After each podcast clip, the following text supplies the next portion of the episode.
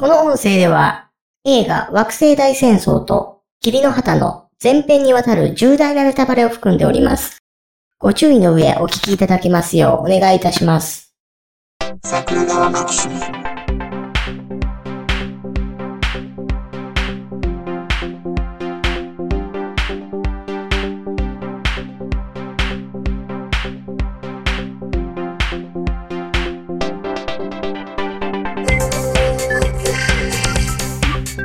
はい、どうも、ジャスです。はい、竹槍ですよ。いやー、まあ、前回デューンの話したじゃないですか。うん。まあ、SF 映画が続きますよ。うん。SF なんかな、これ。うーん。SF なのかな うーん。うーん。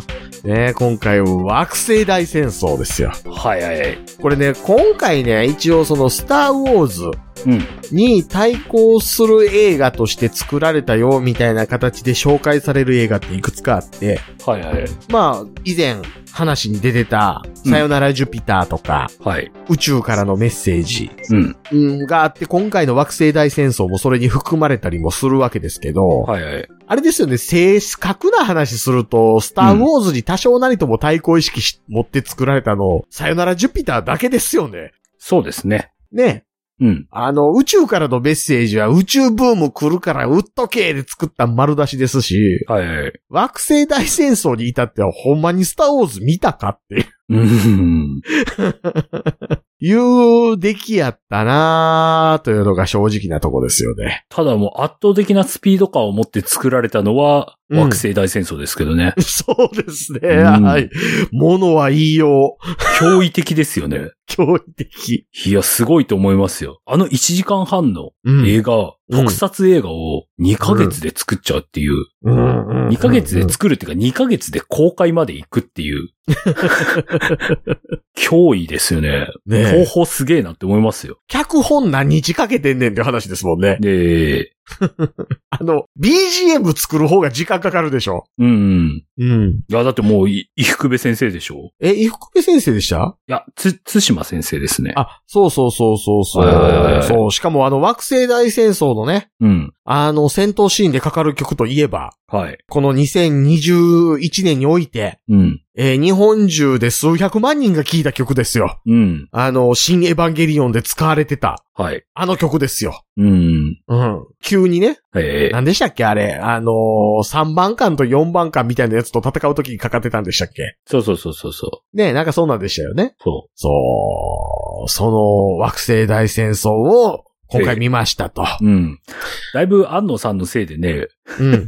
私生活に影響出てる感じしますけどね。そうですね。うん。うん。いやー、まあ、曲はかっこよかったなうん。うん。いいですね。なんでしょうね、あれグラムロックですよね。うん。全般。そうそうそギターのチュインチュイン言うてる感じとう。か。うん。うん。効果音はね、至って東方のね、こちら映画なんだけど。そうそうそうそう。いや、とか、映画のクオリティとしては基本的にゴジラのね、うん。あの、終わってた頃のゴジラそうそうそうそのクオリティですし、う。うん。まあ、脚本もそう。いや、まあ、これあれですよね。またあの、ちゃんとあらすじ紹介しておかないと。はい。これまた映画の中で雑いんやな。もともと UFO がめっちゃ出てきてって世界中がざわついてるっていう設定なんですよね。そうですね。う。うんん。で、その UFO がどうやら敵の侵略によるものであると。うん。うん、異星人の侵略だと。うん。いうことで、そのなんかこう、すでにあの、軍隊みたいなものが世界中で統一されてて、うん。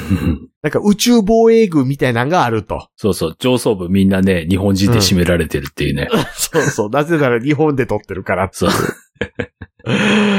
で、そこで、その、ね、5点。5点。うん。ここにあーもうね5つけないあたりが SF ですよね。で、うん。うん。なんやったら5点型一番感とか言うたらええのにね。うんうん。うん。そうそうそうその5点を作って、その UFO に対応しようとしてたんだけど、なんかき急に UFO ちょっと収まったから、うん。5点作らんでええよな、みたいな話になって、で、ちょっと塩漬けにされてましたと。はいはい。うん。ところがそっからまた10年ぐらい経って、うん。またその UFO がよく観測されるようになって、これはやはり侵略性の宇宙人ではないかっていうことになっってるよっていう時に、その5点の開発に携わってた主人公であるところの森田健作が、海外から日本に帰ってきましたよと。はいはい。で、えー一緒に5点を作るっていうことでやったうちの一人は宇宙ステーションに勤務してたんだけども、うんその宇宙ステーションが異星人に襲撃されて、破壊されたので、いよいよ5点の出番ではないかみたいな話になってくるっていうお話ですよ。はい。うん。で、その宇宙ステーションを襲われた時に、そのね、主人公の友人が、巨大なローマ船がって言って、うん。破壊されて死んでいったっていうところからですよね。はい。うん。まあ結論言うと5点で倒すっていう話なんですけど、まあね。ね。まあね。皆さん想像の通り5点で結局倒すんですけど、まあ、5点のへさきね。さっきでね、ドリルでね。すごい。うん。すごい力技。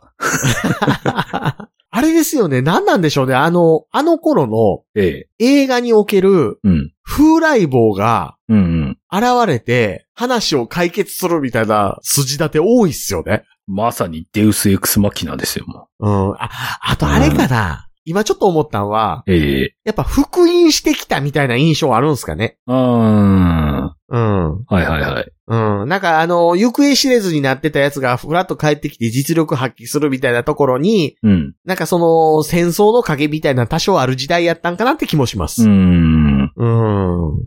そう。まあそんな森田健作ですよ。まあ、ううんん。森田健作だったっすよ。まあ、森田健作だったっすよ。発信って言ってましたよ。う んまあでも森田健作の森田健作なところはだいぶ抑えた森田健作でしたよ。うん。うん。うん。あの、渋めの演技してるつもりの森田健作。はいはいはいはい。うん。だから森田健作に比べてその横にいる宮内博士がうまい。うん。うん。演技うまい。うん。変な演技やけど演技うまい。うまい。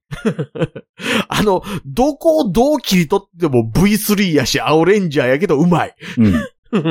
ズバッとやけどうまい。うまい。うん。あの、やっぱ吹き替えうまいんですよね、多分。うん。だってこの頃のって全部アフレコするじゃないですか。しますね。ね。アフレコの声がいいんでしょうね、宮内博士。ううん確かに。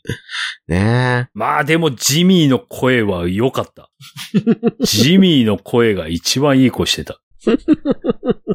あれ、だって、ジミーちゃいますもん、喋ってんの。まあね。って、あの人でしょ？喋ってたん。池水道弘でしょ？太田さんですよ、太田さ。うんん 太田さんやけど、まだ、その太田さんほど、なんかこう、はっちゃけた演技する前の。うん。はい。うん。なんで、声良かったっすけどうね。ん。まあ、浅野優子は演技ひどいですけどいね。やいやいやいや、あれ、本当に浅野優子って言われなかったら、浅野優子だって気づかないですよ。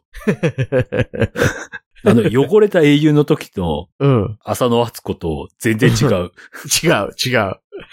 あの、浅野優子演技下手ですけど、めっちゃ可愛いんですよね。うん。そう。まだ十何歳でしょ、あの時。そうです、そうです。ねえ。うん。石井ピンさんの娘という噂もある浅野優子さんですよ。ほうほうほうほ石井はじめいたじゃないですう。か。うん。まあ、まだ死んでないか。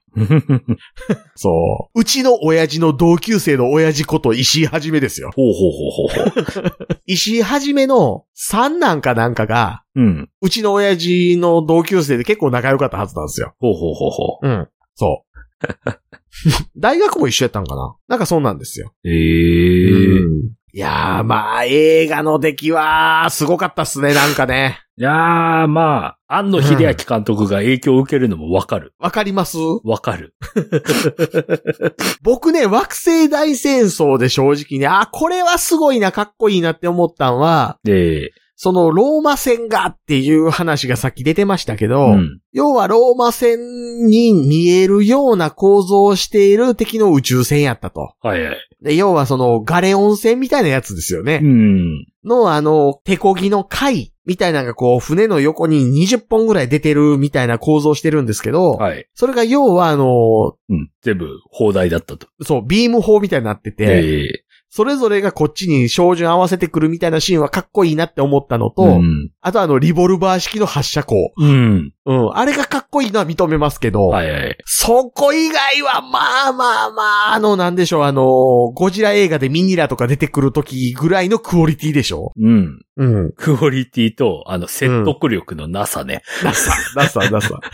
あとなんかもう、別に話に盛り上がりがあるわけでもなく、うん。なんかこう、センスオブワンダーみたいなものもなく、うん。大竹修二の全く変わらない演技を見て、そう。雑な SF 感とかね。うん。用語とかもむちゃくちゃでしょむちゃくちゃですよ。うん。なんかその宇宙ステーションの破片が見つかったから、うん。乗り込もうみたいな話になった時に、うん。よし、ベクトルを合わせろって言ってたんですけど、うん。方角は合わしたらええと思うんですよ。うん。ベクトルが一致してもたら、ずっと追いつかへんと思うんですよね。思いません？思います。ベクトルが同じってことは力も一緒やから、えずーっと遠距離を保ったまま移動するでしょ。えうん。方角を合わせろやんかと。うん。なんか、あの、進行方向を一致させろって、追いつくぞって言うてるんやったらわかるんですよ。なんかもうその辺の適当さ加減。あと、ロケットエンジンもイオンエンジンもどっちも煙出るっていうね。あ そう。なぜなら火薬使ってるからー。そうそうそうそう。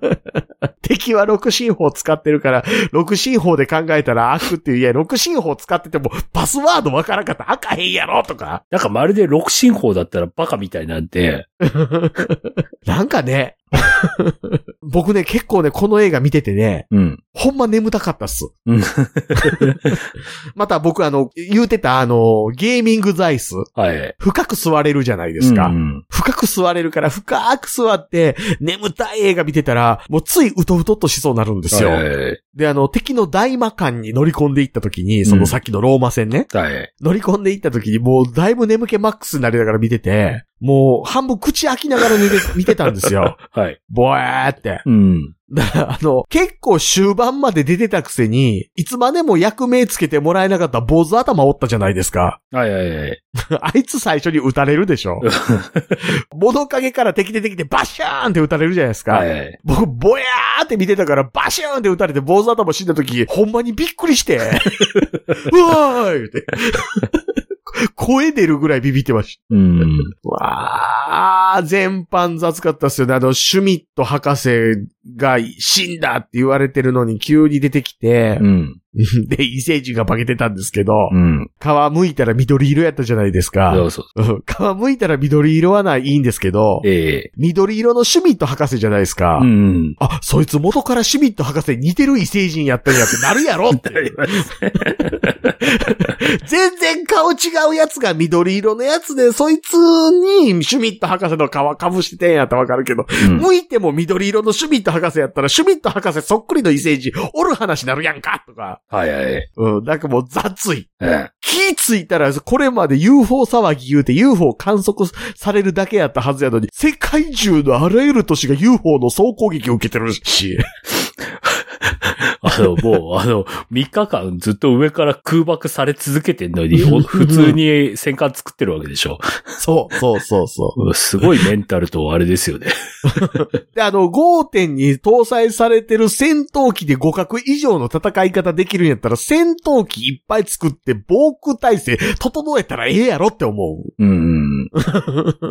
なんかね、もうすごい、もうあの、あれですよね、砂利映画でしたね。まあ子供が見るもんと思って舐めて作ってるの丸だし。あ、そうですね。その砂利です。砂利映画ですね。うんうんうんうん本当に、いや、ウィキペディアでうん。出てんすよ。うん。矢作俊彦。うん。なぜ日本アカデミー賞が惑星大戦争であってはいけないのかという一文があると。うん。映画舐めてんのかと。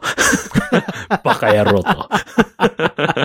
な、なるほどね。うん。あ、でも一応大ヒットしたんですね。まあ、らしいですね。うん。うん。何が大ヒットするんやろいやいやいやいや、だから、やっぱり子供への訴求力がとんでもなかったんでしょ。な。ああ、子供が見に行く。うん。だってほら、スターウォーズはヒットした、うん。宇宙戦艦ヤマトも始まった、あはははははあ。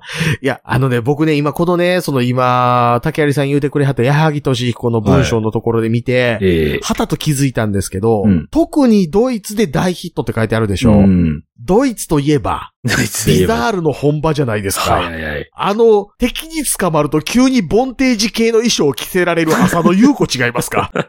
あ、そうですね。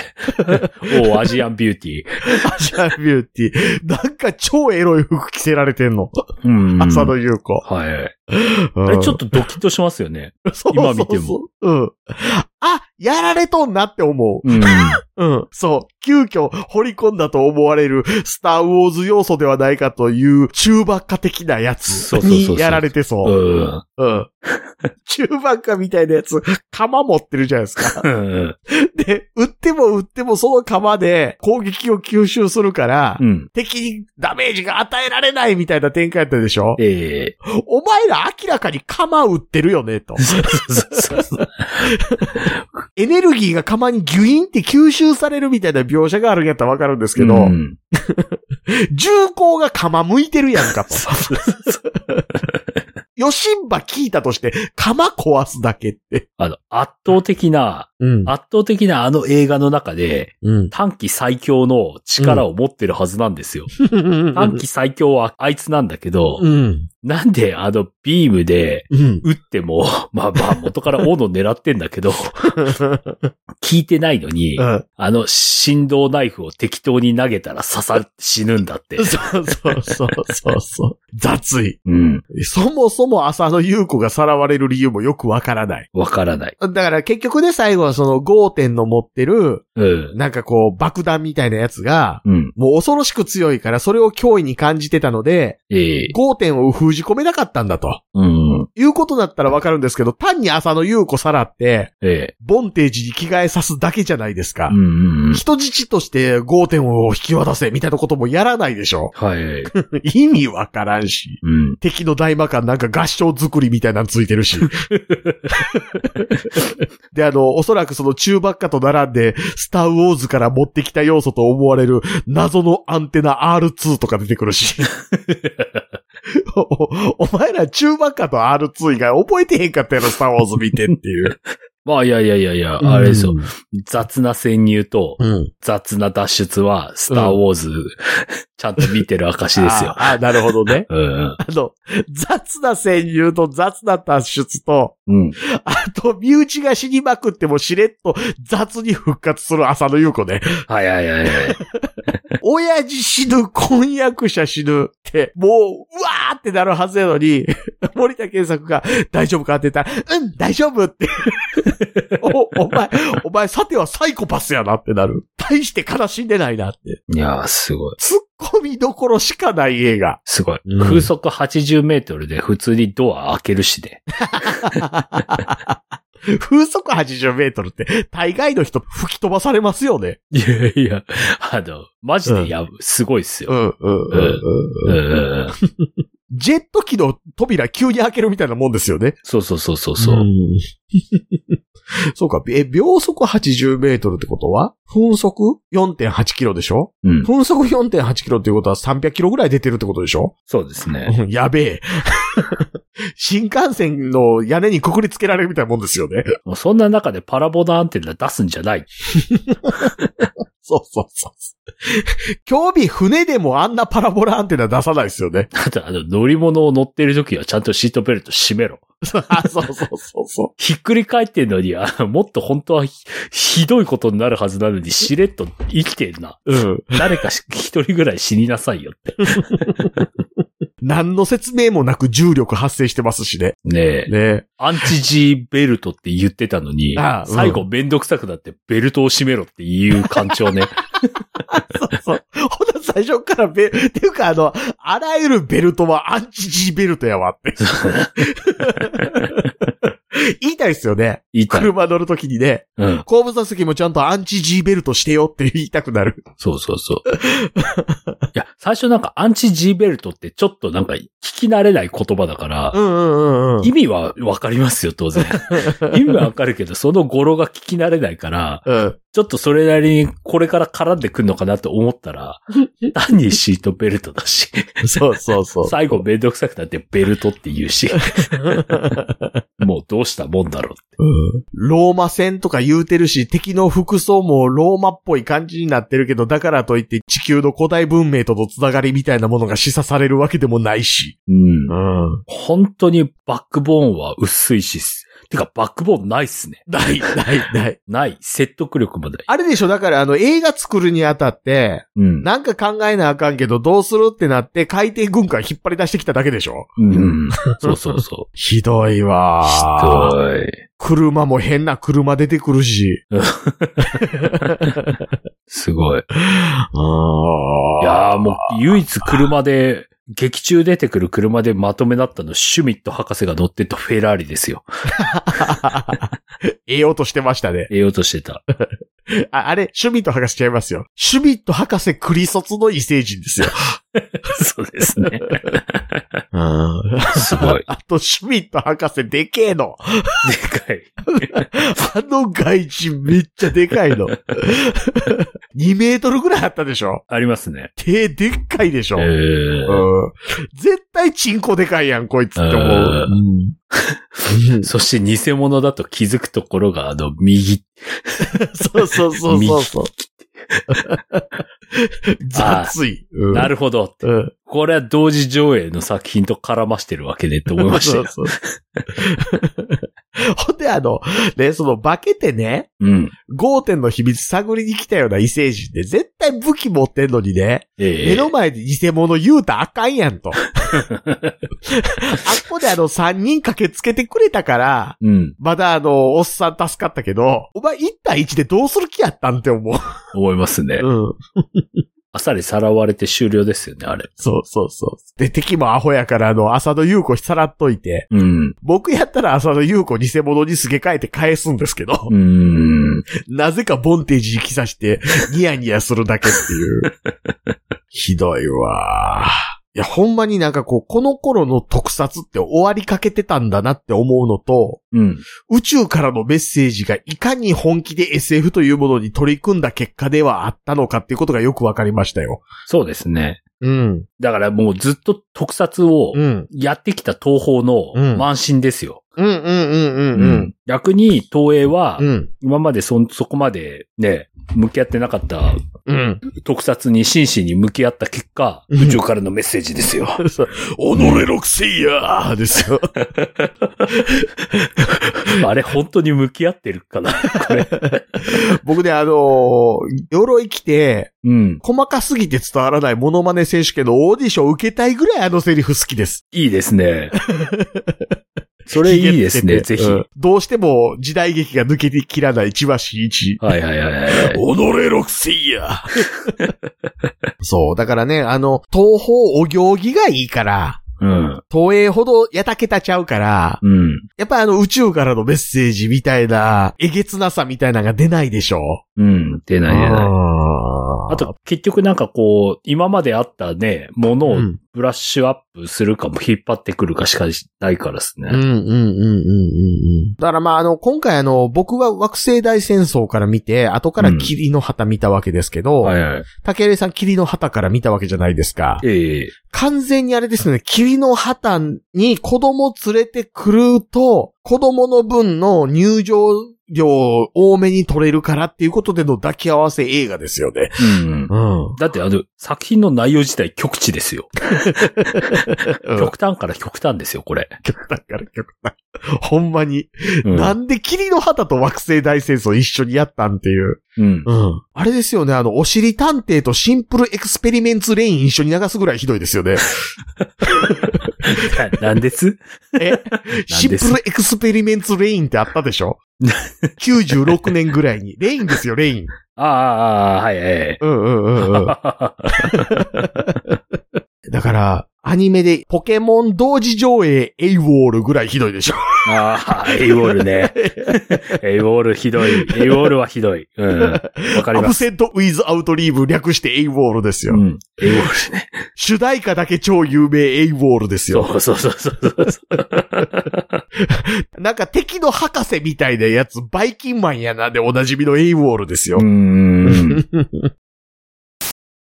そう。いや、まあ、もう続けていっちゃいますけどね。その時の同時上映、霧の旗も見たわけですよ。うんうん。で、あれでしょこれ、霧の旗と惑星大戦争の同時上映でそこそこ人入って、うん。あの、1978年の邦画配給収入ランキング第8位ってなってますよ。はいはいはいはいはい。しかもランキングは霧の旗のものになってますからね。うーん。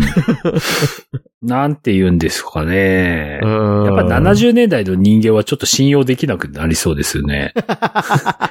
これあ70年代の人間というか、70年代を信用できなくなる。うんうんう。うんんまあ、僕も70年代ですけどね。いやああ、ごめんなさい。生まれは別として。いや、そう。70年代に生み落とされたもの、うん僕がだから79年生まれなんで、はい。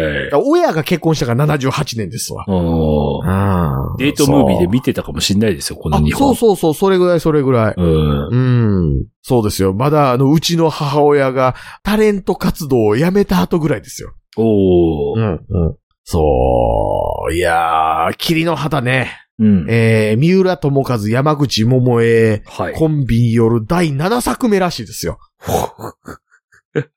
なんかテレビやといっぱいやってるイメージありますけど、映画もやりまくってたんやなと。そら結婚するわ。そう、そ、そんだけ一緒におったら付き合うてっていうう。ん。うーん、ねえ。まあ、これもちゃんとどんな話か解説しておくとですね。はい。お兄ちゃんと二人暮らしで貧乏ながらも助け合っていた主人公、山口百恵ですよ。うん。うん。お兄ちゃん関口博ですよ。はいはい。うん。で、えーお兄ちゃんが急に殺人犯としてうん。捕まると。はい。で、冤罪やと。うん。えー冤罪やからいうことで山口百恵が東京の有名な弁護士事務所を訪ねて弁護を依頼するんだけど、無限にあしらわれて、えー弁護してもらえることもなく、はいとりあえず国に帰ると。うん。で、国選弁護人がついて裁判始まるんだけれども、ええ。えーそんなさなか、獄中死と。はい獄中っていうかでもあれですよ、あれ、拘置所ぐらいですよね。あ、そうですね。獄中じゃないですね。ねあれ？うんうん。あ、そうだ。裁判途中だ。そう、話の途中で獄中とか言うてるんですけど、そのはいはい辺結構適当。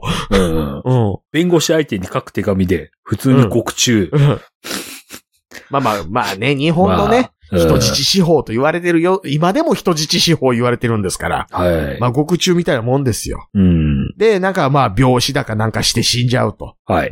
で、その兄は死にましたっていう手紙を受けて、うん。その、最初依頼された弁護士の方で気になって調べていったら確かに冤罪であろうと。はい。いうことで、こう、捜査を進めていたんですけれども、うん。そんなさなかその主人公山口百恵は東京に来てホステスとして、はい。えー働いているんですけれども、その中で、こう、真犯人みたいなものも、こう、巡り合いつつといううんところのお話でございますよ。はい。うん。サスペンスですよ、サスペンス。松本清張ってところがね、そうですね。うん。一癖も二癖もあるんだろうなっていう。そうそうそう。あの、日本の闇とか、うん。陰謀と、はい。ついでにあの、女の業を描くでおなじみの、たらこ唇松本清張ですよ。女の業とか言う前に、君顔すごいな、松本清張ですよ。はいはいはい。うん、いやー、なんでしょうね。あの、この頃って小倉ってすげえ映画出てきますね。なんかっすね、うん。なんか、専門、そ、そっち側サイドのロケを取るためだけのチームがずっといるんじゃないですか。ああ、なるほどね。うん。あ、もしくは許可降りやすいとか。はうん。あ、まあ、ヤクザ多いですからね、小倉ね。工業主みたいなんで話つけてくれるおっさんおったんかもわかんないですね。い。はうん。だって、小倉やっと、あれでしょ？暴力団追放が実現するかもって今になって言うてるぐらいですからね。工藤会。い。はいはい。うん。そんな中、あれですよ、山口百恵さん工場でタイピストとして勤めていると。はいはい。うん。あのー僕もその最初のね、タイピストとして工場でパチパチパチパチタイプライター売ってるところを見て二つビビったんですよ。はい。工場に山口百恵おったら存在感すげえなっていうのと、あとタイピストなのにタイプライター打つの遅っていう。確かに。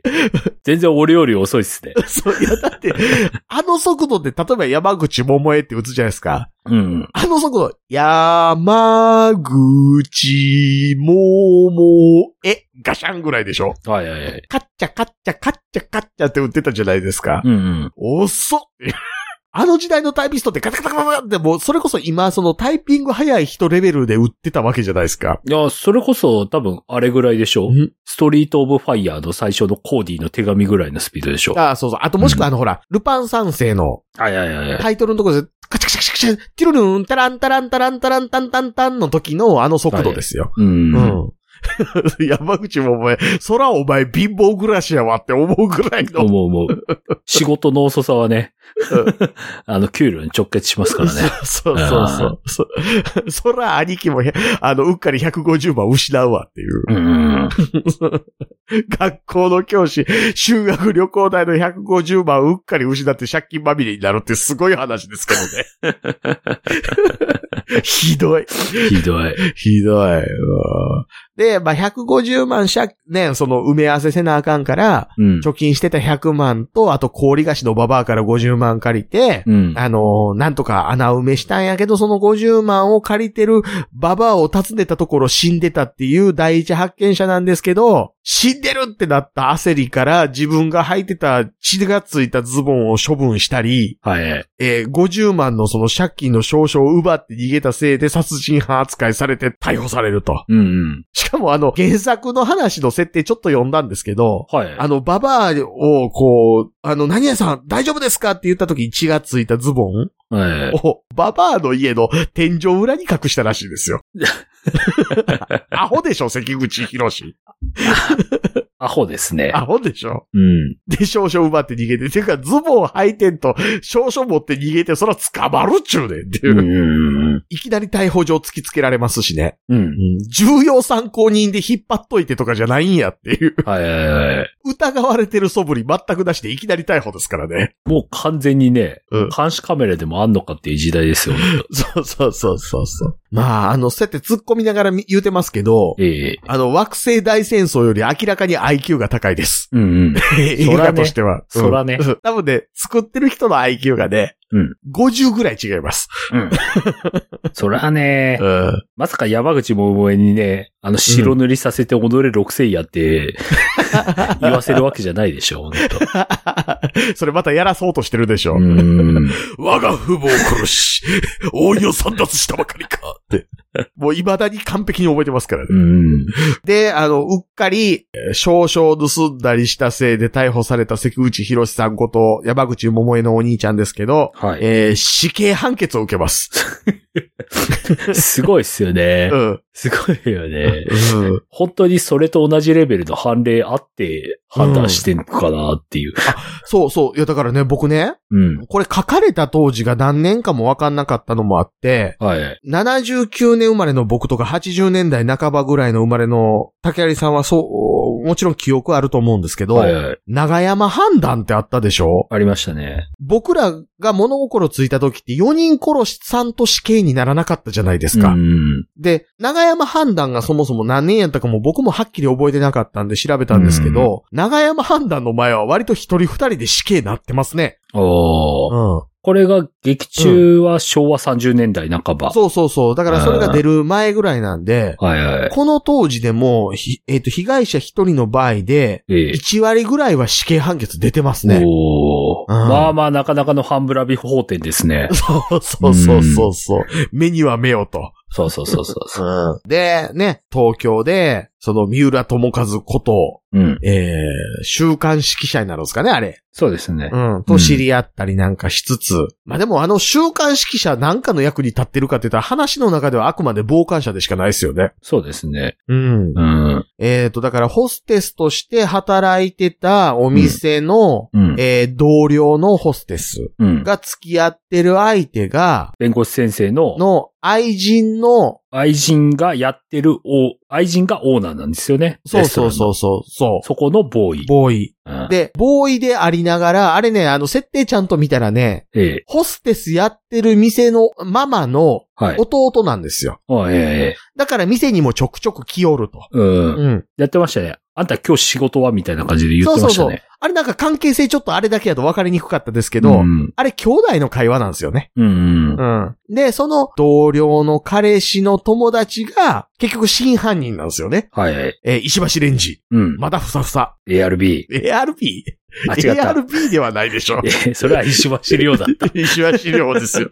石橋亮と石橋レンジはだいぶ違いますよ。だいぶ違いますね。うん。石橋レンジは多分原田美恵子触ったことないですよ。うんうんで、まあ要は、その石橋レンジが同僚の彼氏も殺すと。うん。うん。ば、なんならババアも殺してると。うん、ババも殺してると。うんで、その弁護士の愛人は実はその殺された奴とも付き合ってて、はいはい。うん、そのマンション訪ねて行った時に、第一発見者となって、うん。で、後に捕まってしまうと。はい。犯人だろうということで冤罪を食らうとうん。いうところで、実はその様を見ていた山口百恵がどう振る舞うかみたいな話なわけですよね。うん。うん。まあ話としてはややこしい。うん。そうね。ちなみにその、冤罪を疑われた弁護士の愛人は、あの、大島渚の奥さんが、こと小山明子がやってますけどね。当時の小山明子可愛いなって思いながら。そうですね。ね。うん。小山明子も可愛いですし、その殺されたやつと付き合ってたあのホステスの同僚の小島みゆきも可愛いなって思いながら見てたんですけど。ううんん。やっぱこの時代の女優さん、一戦級でやってた人は美人多いっすね。そうですね。ねええうんノアノアのママだけはちょっときつかったですけどね。ノアのあのママはあの当時もおばちゃんは女優でしたからね。すごいですよね。うん。あの人結構いろんな連ドラ出たりしてましたからね。出てますね。う。うんん。いやー、なんかすごかったっすね。なんか裁判異常に早いですしね。うんう。ん。すごい。今の時代とのあのギャップがすごすぎて。そすごい。あんなお客さん来てんのに、一応お客だけど目の前でタバコ普通に吸うしですね。う。そうそうそうそう煙そう。は吹きかけるわ。う んみんなタバコ吸ってんの。そう。うん。うちの会社なんかあれですもんね。ついにあの、タバコ吸わない人3000円毎月もらえる制度になりましたからね。え、それは一体どういう理由で？え、なんか健康増進とか言うて。健康増進だったら吸ってる人をタバコやめさせることの方が先じゃないんですか。あ、だからまあやめたら3000円もらえるよっていう。ああ。あのね、これなんでこういうのが導入されたかっていうと、ええうちの役員連中の知能レベルで思いつく何かしら会社に有効になる施策っていうことで想像できる限界がこれやったんですよ。知能低く。低いんですよ。ほんまに低いんですよ。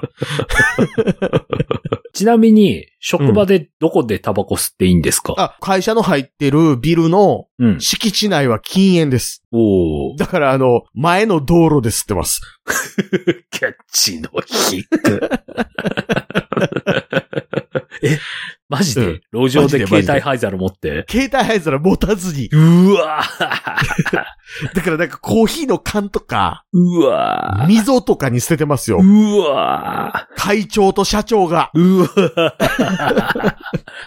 で、いつまでその会社いるつもりですか？あのね、うん。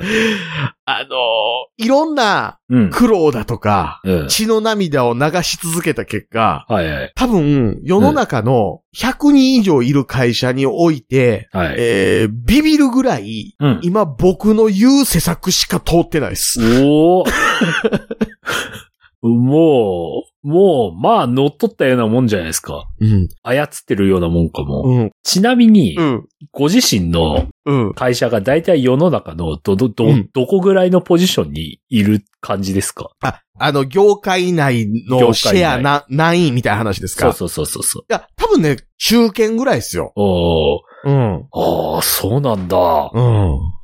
そのね、いや、だから、どの業界においても中堅ぐらいってそれなりにしっかりしてると思うけど、すなうんそういうノリなんですね。ほんまにひどいですよ。へえ、うん。きっと俺行ったら生きていけないわ。うん。あのね、うん。えっと、先日ね、うん。リモートが何日か続いて会社行ったら、はい。ごめん、あの、何々の入力をする画面あるんやけど、そう、勤怠管理みたいなシステム僕が作ったんで、はいはいはい。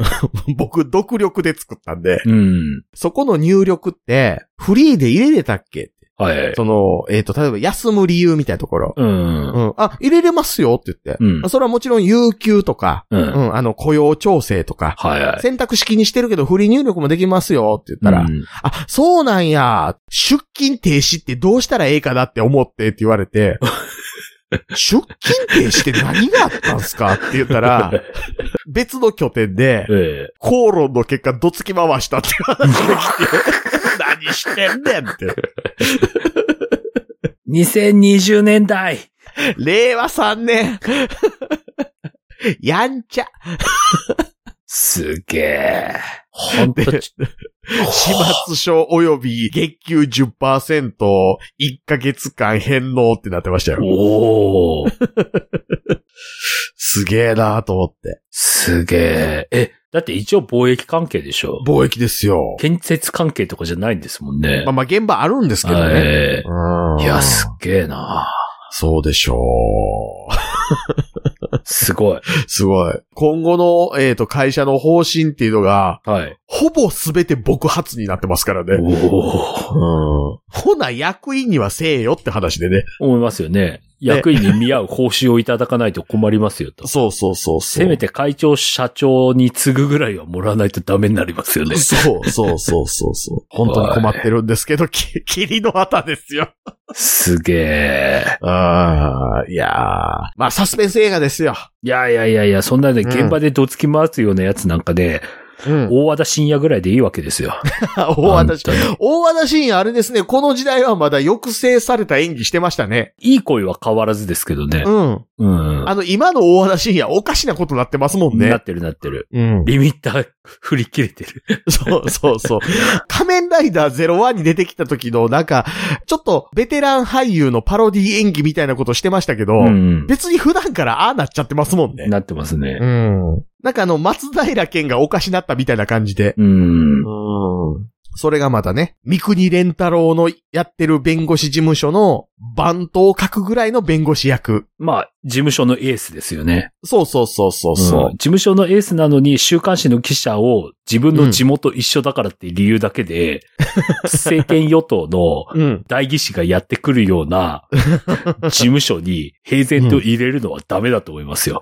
そうそうそうそう。え幹事長の次ぐらいの役職でしょ？ーだから、幹事長の次、今で言うと、まあ、幹事長代行とかだけど、まあまあ、ん。まあまあ、かなりの有力者ですよね。うん。そりゃあの、自民党内の格で言うたら、うん。なんでしょうね、あの、国対委員長とか、こうん、ど、ど選対、選の、対委員長ぐらいですか。主流派扱いされてた時の林義正ぐらいのポジションでしょはいはいはいはいはいはい。調子乗ってエロいヨガ行ってた時ぐらいの、うんうんうん。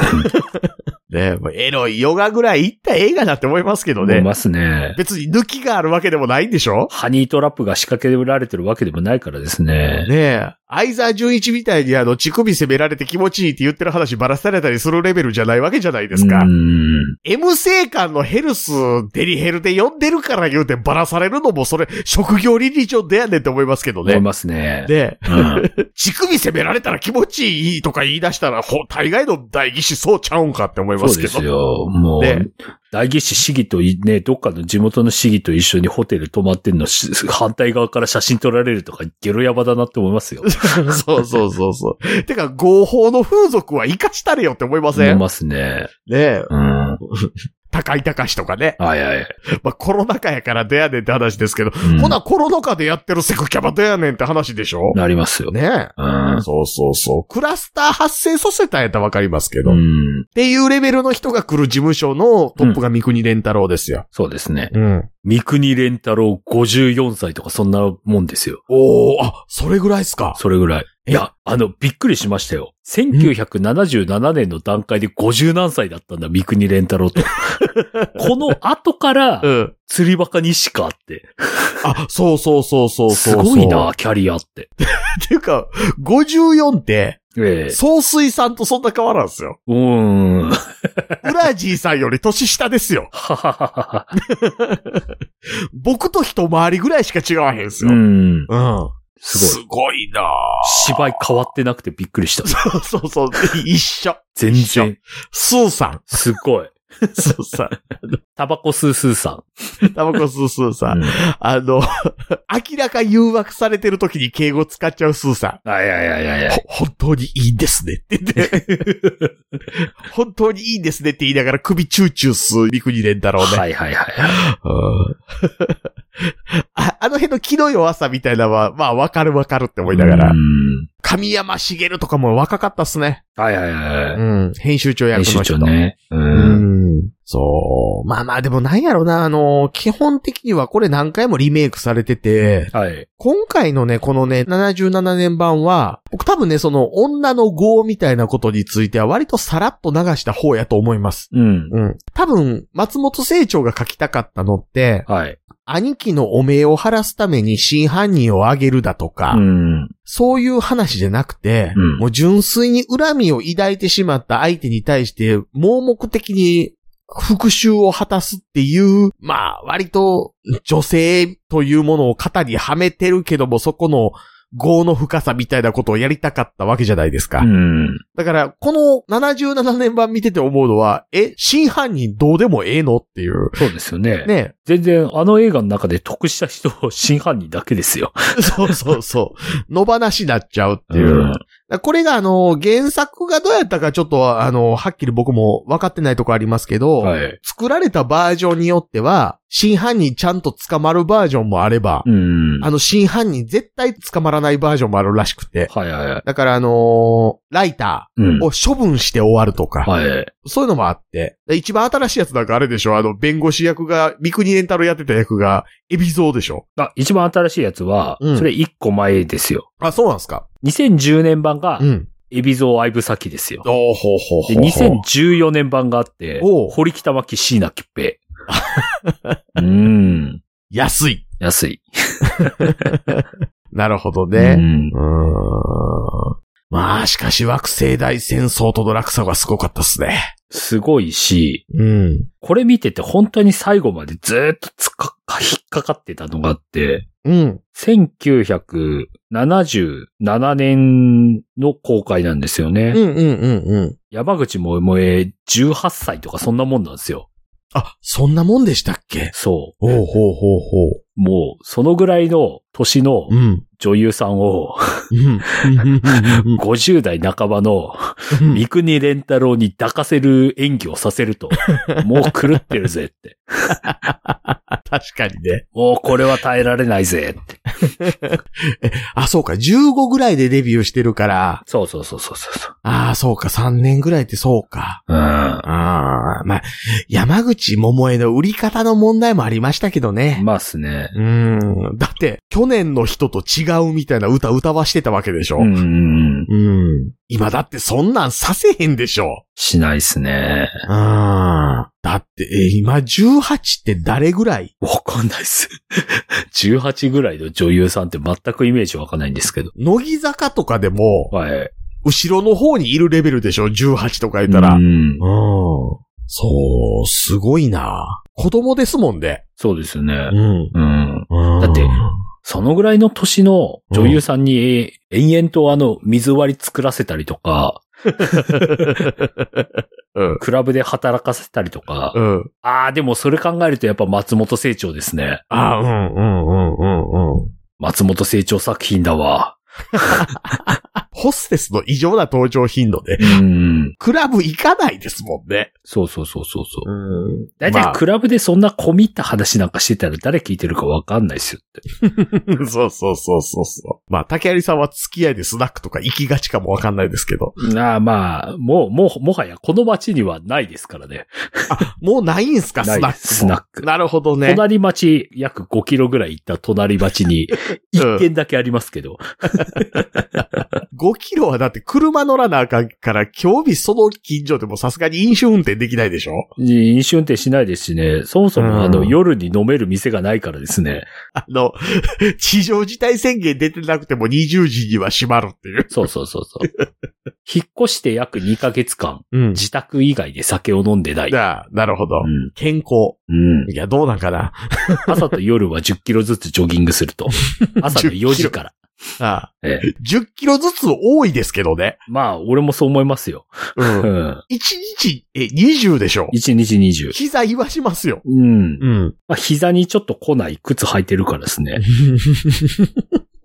でも今こんだけうん。朝4時にジョギングして、うん。車通りも全くないんで、はいはい。そろそろマジで、うん。ドクター中松のジャンピングシューズに手を出すかどうか迷いますね。え、それ完全にもう10キロ走ることが目的になってますよね。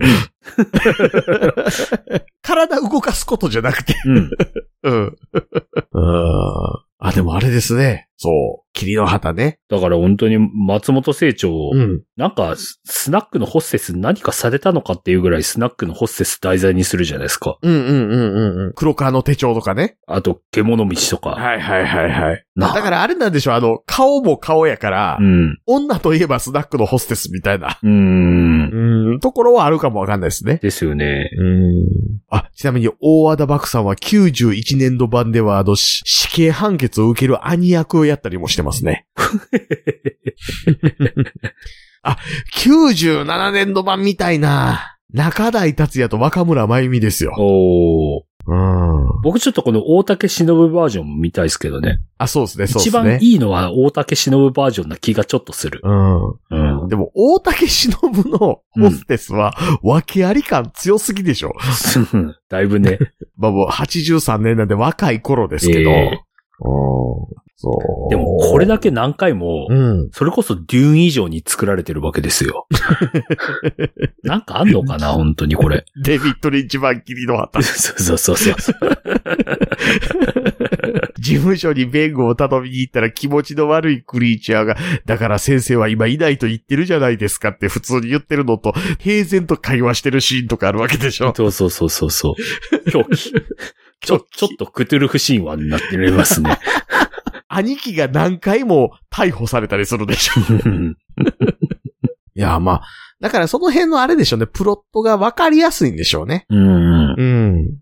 なんかでもあれですね、その、えっ、と、ミナセのオーナーであるところの、まあ言ったら、その弁護士の愛人はい。役はなんか愛人顔の人が選ばれがちですねう。ん。うん。戸田奈穂とか。はいうん。あ、これ滝川博美ってあれか、娘か。うん。うん。とか、その辺がね。安田成美バージョンとかもあるんですね。そうそうそうそうそう。すげえなうん。その時はあれですよ、アギヨーコが愛人役ですよ。おーうん。91年。だから、あれですね、あの、あれなんですよね。僕ら知らんだけで、うん。こういう松本清張が原作になってる映像作品集めてる人とかもいるんでしょ？あ、もう全然いるでしょうね。スタートレックと一緒ですよ、本当 トレッカー、トレッカーとトレッキー。。トレッキー。うん。そう。いや、この間びっくりしたんがね。はい僕はあの、割と隆慶一郎が関わってる映像作品は積極的に見ようぐらいの感じではいるんですけど、うん。あの、原哲夫が絡んでくることによって、妙にこう、知らんところで知らん展開してたりするんですよね。はいはい。で、花の刑事の続編の漫画やってるんですよ。ほうほうほうし。かも原哲夫の弟子が書いてるやつ。そんあの、なことになって前田刑事歌舞伎旅っていう。はいはいはいはい。まあ、しょうもないんですよ。ほまあ、しょうもないんですけう。ど、んまあ一応読むじゃないですか、僕。はいはい。で、この間びっくりしたんですけど、え九州かどっかの、えはい。えー女性だけの劇団で前田刑事歌舞伎旅の舞台やってるんですよ。あの、花の刑事の後の話を漫画化してて、はいあ、後の話っていうか最終回よりは前なんかう。ん。うん、だから関ヶ原前、米沢行く前。米沢行く前はいはい。に、あの、九州をぐるぐる回ってる話を今漫画やってるんですけど、はいそれの舞台。あれ、パツキンの嫁さんは連れてるんですか？パツキンの嫁さんも、朝鮮人の嫁さんもどっちも連れてないんですよ、だから。うん。それもおかしな話でね、考えたらね。ますね。うん。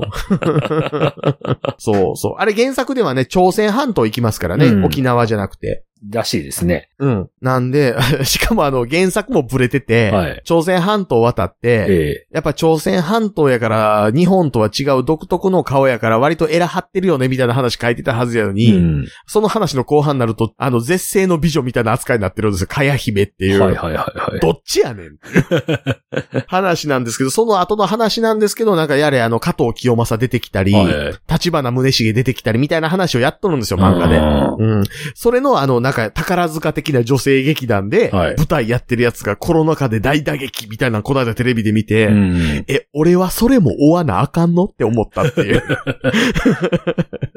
嫌やでっていう。うん。まあ、多分それはね、あの、宝塚で竜慶一郎作品の舞台化やってたりしたみたいなのを受けて、はいこ。っちはこっちでそういうのやってみようみたいなんでやってそうやな、パチンコマネーもあるし、みたいなとこやと思うんですけど。うん。だから舞台であれですよ、あの、あの人、あの、角田。のあの、歌ってる歌とかかかってましたよ。男、男ですか。そうそうそう。うわパチンコ行く人と行かない人で知っている率が全然違うあの曲ね。男が燃えるですよね。いや、俺パチンコ行かないですよ、パチンコ。行かないけど、うん。昔あの、同僚の人とかとスナック行くと、大体必ずそれ歌うんですよね。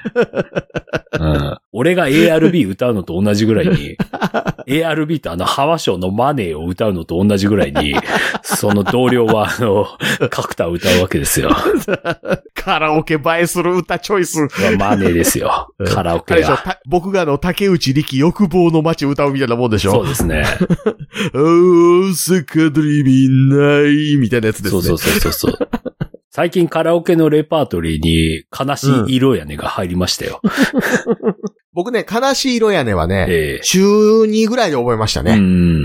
えっとね、大人の絵本っていう、はいはいサンテレビで土曜日の深夜にやってたうん、エロバラエティ番組があったんですよ。はいはいはい。ちょっとだけ AV 紹介するコーナーがあったりとかして AV イントロダクションっていう、はいはい。それ目当てで見てたんですけど、うん。当時ね、水玉烈風隊とはい伊藤真希がやってた、ええ。ちょっと切ないエロドラマがあって、うん。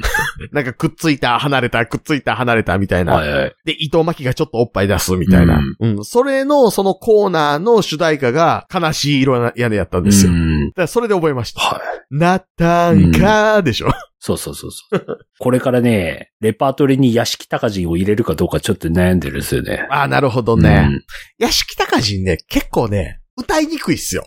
ですよね。うん。そこまで行って委員会で歌ってるのを見ただけで歌いづらい歌なんだなっていうのはよくわかるっすもん。そう。あのねうん、屋敷隆人の歌でカラオケ映えする曲って意外と、屋敷隆人の代表曲じゃなかったりするんですよう。ん。うん。一途とかの方が、はい。カラオケ映えするから。あなめとんかとかー。うん。はうん。あの辺の方がカラオケ映えしますね。いはいはい。うん。何の話やねんっていう。霧の旗も惑星大戦争もどっか行っちゃったけどうっていう。ん。ね、いつかカラオケもね、気軽に行ける日が来ればいいなと思いつつですよい。つかね、クラブとかバーに気軽にね、そ気軽に入って水割りだけ頼んで金も払わず出るようなね。う。ねえ、そう。なのでね。まあそういう、日本でしたよ。本当に。70年代はやっぱりどうかしてますよ、本当そうそうそうそう。まあ、なので、あの、結構、だらだら喋ってしまったので、ええ次何を見るか、また別途打ち合わせって感じですね。え、デューンでいいんじゃないですか？デュあデュあえ、デューンパート 2? デビッド・リンチ。デビッド・リッチもう一回？あ、ホドロフスキーのデューン。あ、そうっすね。僕まだ見てないんで、うん。しかもアマプラあるでしょ、確か。アマプラありますよ。ちょっと待って、一応まだ見れるか見ときましょ俺、20倍速ぐらいで一回見ましたよ。う。それ、それ見たって言うんかなわかんない。なんか、お、おっさんの喋りとアートワークが一瞬、交互に映って終わりだったっすけど。まあね、意外とね、どんな映像も2倍速で見たら結構見れますからうね。ん。うん。今やってる日本沈没も2倍速やったら結構面白いですからね。ほうほうほうほう。全然原作と違うけど。あの、ヒロインやり捨てにしたままほったらかしにしたりしないですからね。うん。じゃあ次あれですね。うん。ホドロフスキー行きますか。そうですね。あとはあの、あれですよ。喋ろう喋ろうと言ったままになっている、ブラドラブ。はいはいはい。うん。あたりを言っとかんとあかんなと。わかりました。はい。じゃあ次はデューンとブラドラブ言っと、必ず行くので。はい。はい。というわけで、あの、あれですね。惑星大戦争推しの人とか、うん。霧の旗マニアの人とか、はいはいはい。がいれば LINE の公式アカウントかオープンチャット、はい Twitter のシャープ桜川マキシムまでいただければと思いますので、はよろしくお願いしよろます。しくお願いします。